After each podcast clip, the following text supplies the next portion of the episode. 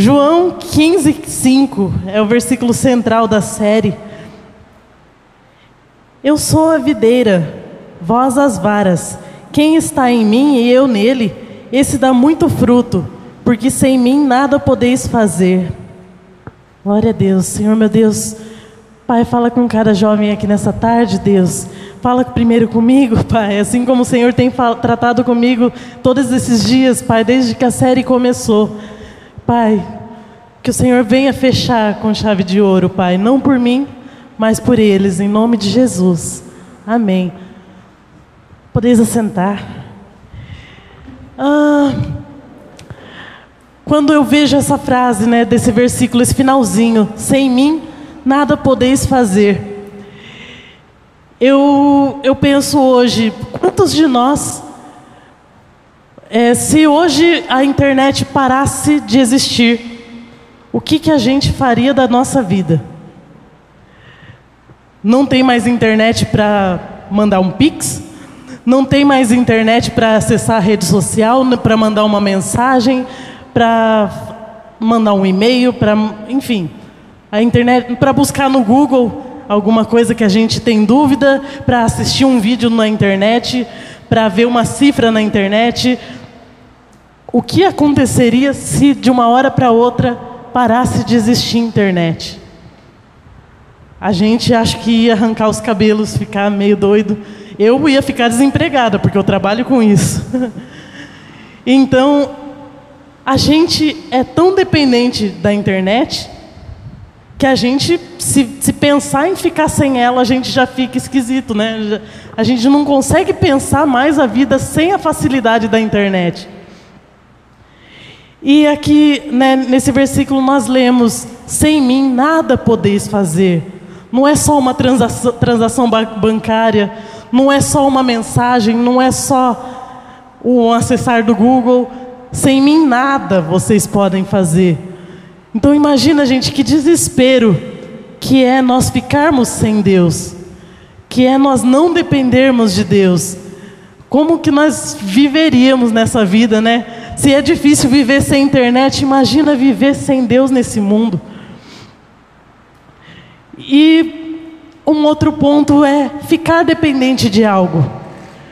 Aqui, todos os preletores que vieram aqui, né, citaram alguma forma de dependência. E aqui eu trouxe, por exemplo, o dependente químico.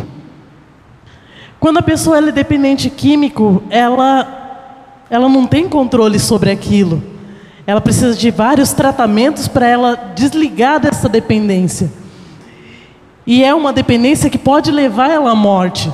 E ela poderia pensar: ai, ah, não, eu vou morrer se eu continuar nessa vida, então agora eu vou parar. Será que é tão fácil assim? Não é fácil, porque a pessoa está dependendo daquilo. Ela, ela tem aquela sede, ela tem aquela necessidade daquilo.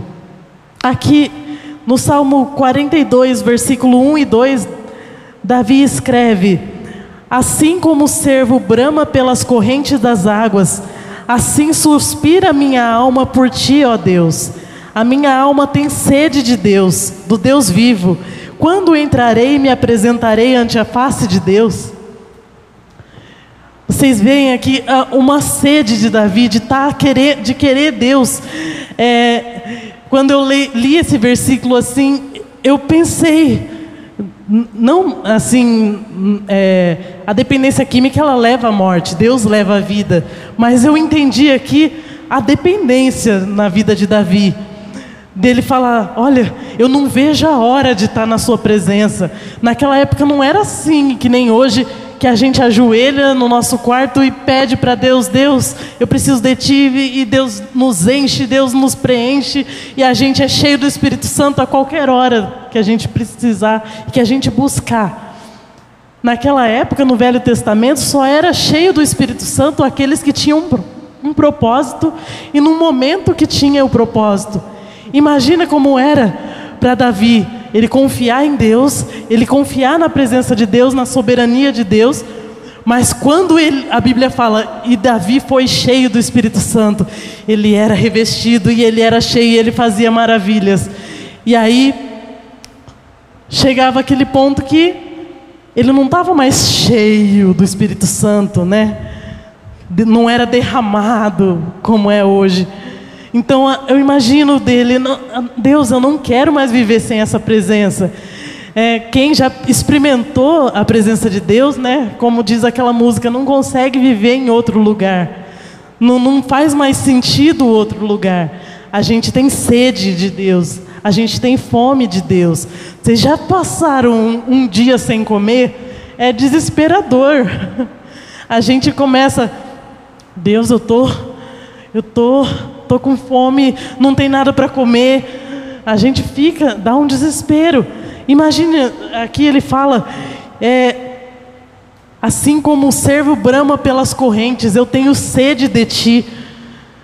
Se fome é difícil passar, imagine sede.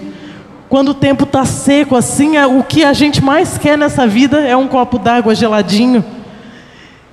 Então é, é assim que nós precisamos depender de Deus. É assim que nós precisamos estar, querer estar na presença de Deus a gente às vezes passa desapercebido, né? Vira uma, uma rotina tão grande a gente ir para a igreja, que a gente vem na igreja porque está acostumado a vir na igreja. Mas a gente não sabe o quanto isso pode preencher a gente, né? O quanto buscar a presença de Deus pode preencher a gente. E, e é isso que eu vi na vida de Davi aqui.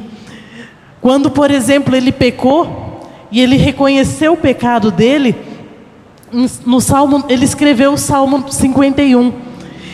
E aqui no versículo 11 do Salmo 51, ele escreve: Não me lance fora da tua presença e não retire de mim o teu Espírito Santo.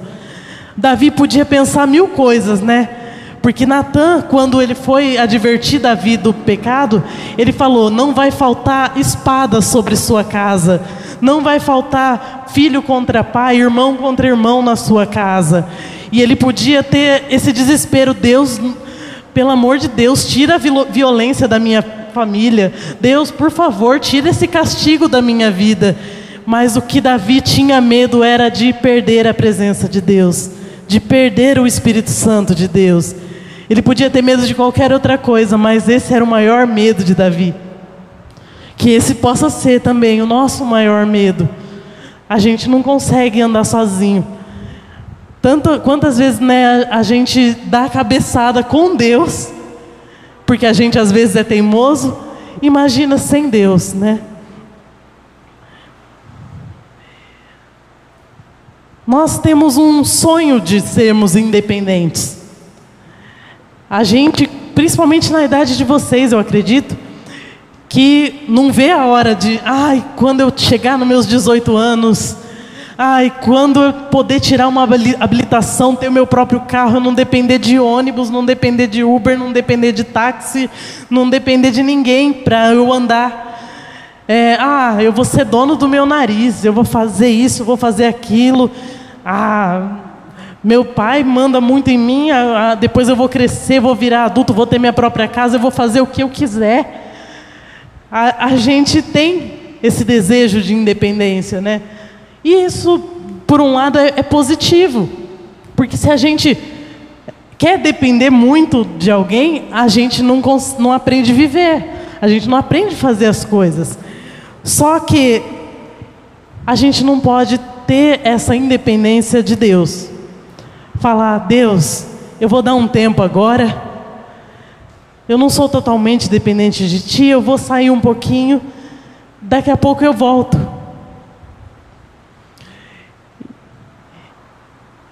E aconteceu isso, né? Jesus fala, né? Sobre um rapaz que ele chega para o pai dele, isso está registrado em Lucas no capítulo 15. Ele chega para o pai dele e fala: Ó oh, pai, é, eu quero minhas coisas, eu quero viver minha vida, eu quero ser independente. E aí o pai dá uma, a parte dele da herança e ele sai por essa vida fora. E no começo, nossa, mil maravilhas, né? Ele tinha dinheiro para gastar, ele tinha amigos em volta dele.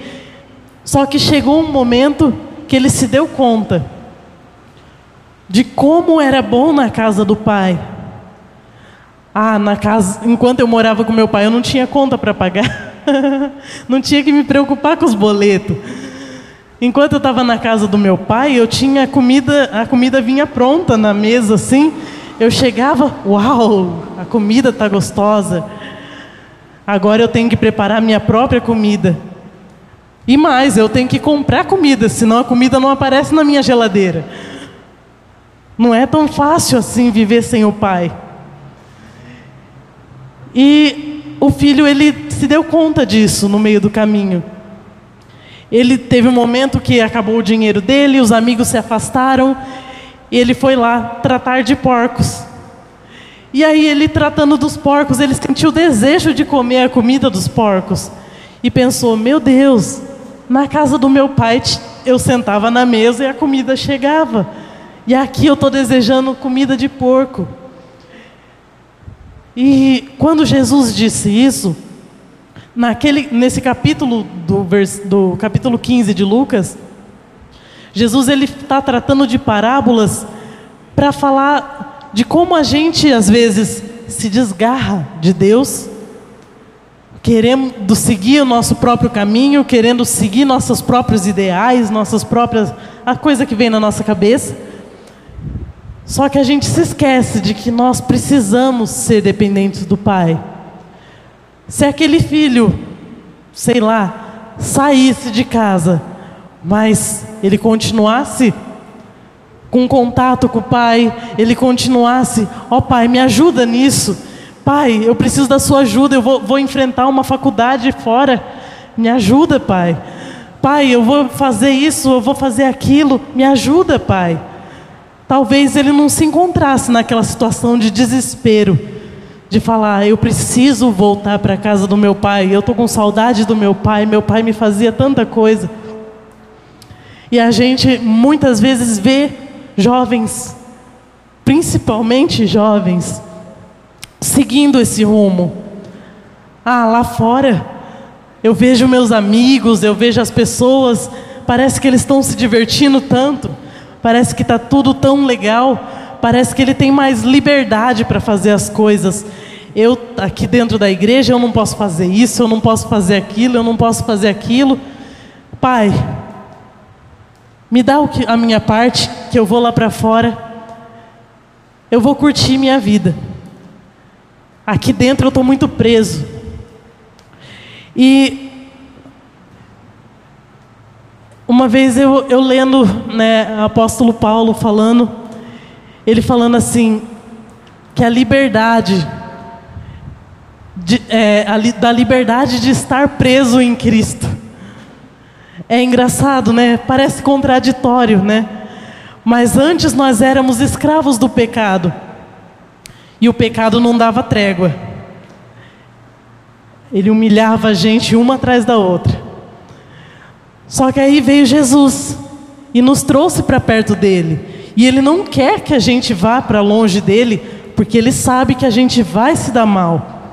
Então a gente fica preso em Jesus mas a gente fica livre para viver. A gente fica li, a gente experimenta uma verdadeira liberdade. É, eu até li uma frase na internet: uma prisão em Cristo é liberdade e liberdade sem Cristo é escravidão. Então a gente precisa, né, experimentar a liberdade que é viver em Cristo. Só para indo para o rumo assim final. Ah, homens da Bíblia, mulheres da Bíblia, que a gente mais vê assim como famosos, né? Que mais tiveram intimidade com Deus, que mais experimentaram maravilhas com Deus, elas não tinham nada de si mesmos. A gente vê, por exemplo, a vida de Moisés, quando Deus chama Moisés, ele fala: Deus, pelo amor de Deus, eu não, eu não quero fazer isso, não. Eu não sei falar, Deus. Como que eu vou chegar diante de Faraó, falar alguma coisa? E Moisés foi experimentando, experimentando, experimentando de Deus, o que Deus podia fazer, vendo cada maravilha que Deus podia fazer. E chegou ao ponto de Moisés ficar 40 dias na presença de Deus, eu não quero voltar. Não faz mais sentido voltar para aquela vida de antes. Não faz mais sentido. A gente vê outros, outras pessoas. Davi, ele era tão pequeno, nem o pai dele lembrava dele. Chamou, né? Mandou o profeta falou: "Vou comer na sua casa, Jessé. Chama todo mundo da sua casa." Davi não foi convidado, mas ele tinha intimidade com Deus. Ele estava perto de Deus e ele experimentou grandes coisas com Deus. A gente, eu posso citar um monte de gente aqui, como Jeremias, quando Deus chama Jeremias, Jeremias ele se achava muito jovem para ser profeta. Ah, não, Deus, mas chama outro. Eu sou muito criança, tem tanta gente mais velha que eu que pode fazer a obra. Mas Deus falou: Jeremias, não diga que você é só uma criança, porque onde eu mandar você irá, o que eu falar para você, você vai falar, onde eu te mandar, você vai ir. Então, qual que é o nosso medo de fazer a vontade de Deus? Se Ele fala, eu estarei convosco todos os dias até a consumação dos séculos. E, e ainda mais, o Espírito Santo está aqui juntinho da gente e ele vai fazer a gente lembrar, e ele vai colocar palavras na nossa boca, e ele vai nos ensinar, nos orientar. Ixi, a gente está feito. a melhor escola para a gente ser uma pessoa de Deus é andar perto de Deus, é andar perto do Espírito Santo, é pedir, como a Elaine falou agora há pouco, né? Amigo Espírito Santo, o que, que eu devo fazer? Amigo Espírito Santo, para onde eu devo ir? Amigo Espírito Santo, eu preciso da sua ajuda. O Vinícius, né, quando ele começou a série, ele começou falando da história do Brasil. Eu pensei, meu Deus, o Vinícius vai pregar o que eu vou pregar. E aí ele começa a falar, né? Começou a falar, né, da nação, né, de Portugal que descobriu o Brasil, tal. Bom, vou falar um pouquinho de história, mas bem rápido. Não vou segurar muito, até porque tem pouco tempo. Mas quando os portugueses chegaram ao Brasil, é, eles começaram a impor regras. Eles impuseram a religião deles, impuseram o, o, idioma deles. Por isso que a gente até hoje fala português. A religião cristã virou a, a, uma religião predominante no Brasil. Enfim, a gente começou a ser colonizado por Portugal. E aí chegou um ponto é, que a colônia começou a ficar difícil. Porque assim, existem dois tipos de colônia. Existe a colônia de exploração e a colônia de povoamento. Os Estados Unidos, por exemplo, é um país rico hoje. Ele foi um país colonizado por uma colônia de povoação. O pessoal chegou lá, começou a morar no país e ajudar o país a se desenvolver e virar uma potência. O Brasil passou por uma colônia de exploração. Tudo que era bom do Brasil, eles levavam para lá. As coisas naturais que era boa do Brasil, eles levaram para lá. Eles tomaram tudo que era bom do Brasil e deixaram a gente pobre. Por que, que eu citei isso, né? Porque chegou uma hora que o Brasil se viu na necessidade de ficar independente de Portugal. Porque Portugal estava fazendo mal para o Brasil estava tirando o que era do Brasil e impedindo, impedindo a nação de crescer.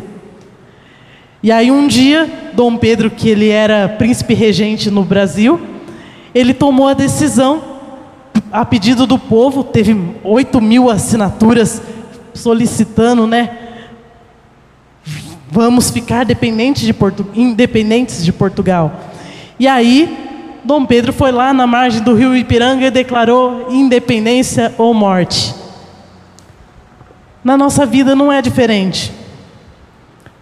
Nós vivíamos uma colônia de exploração. O pecado entrou na vida do homem e começou a tirar tudo de bom que o homem tinha. começou a levar tudo de bom que o homem tinha.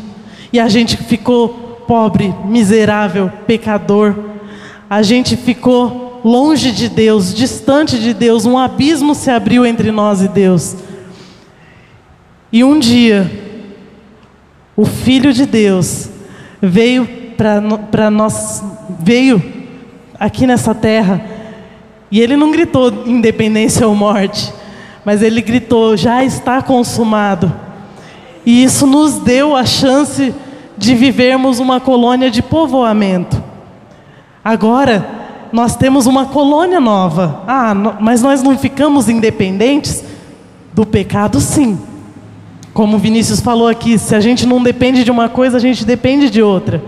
Só que eu falei agora há pouco que a colônia de, de, exploração é uma coisa ruim, mas uma colônia de povoamento, ela faz a nação crescer.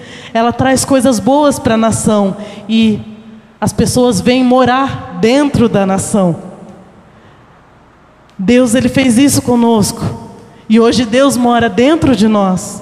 E Ele, dia após dia, faz que nós sejamos pessoas melhores. Dia após dia, Ele faz com que nós sejamos mais parecidos com Ele. Dia após dia, Ele nos leva a experimentar a potente mão de Deus na vida, na nossa vida. E isso é maravilhoso. E nós não podemos mais viver sem Ele. Só para finalizar, quero ler dois trechos em Colossenses 1, 12 ao 14, fala: Dando graças ao Pai que vos fez idôneos para participar da herança dos santos na luz, e que nos tirou do poder das trevas e nos transportou para o reino do seu Filho amado, em quem temos a redenção, a saber, a remissão dos pecados. Ele nos tirou do império das trevas que nos dominava e nos levou para o reino do Filho do seu amor. E em 1 Pedro 2,9 fala: Vós sois a geração eleita, o sacerdócio real, a nação santa, o povo adquirido, para que anuncieis as virtudes daquele que vos chamou das trevas para a sua maravilhosa luz. Então, assim como até hoje, as escolas ensinam a história do Brasil, como que o Brasil foi independente, se tornou independente, como até hoje a gente vê desfiles cívicos para comemorar essa independência, né? A gente vê os países, né? Tem no 4 de julho dos Estados Unidos eles soltam até fogos.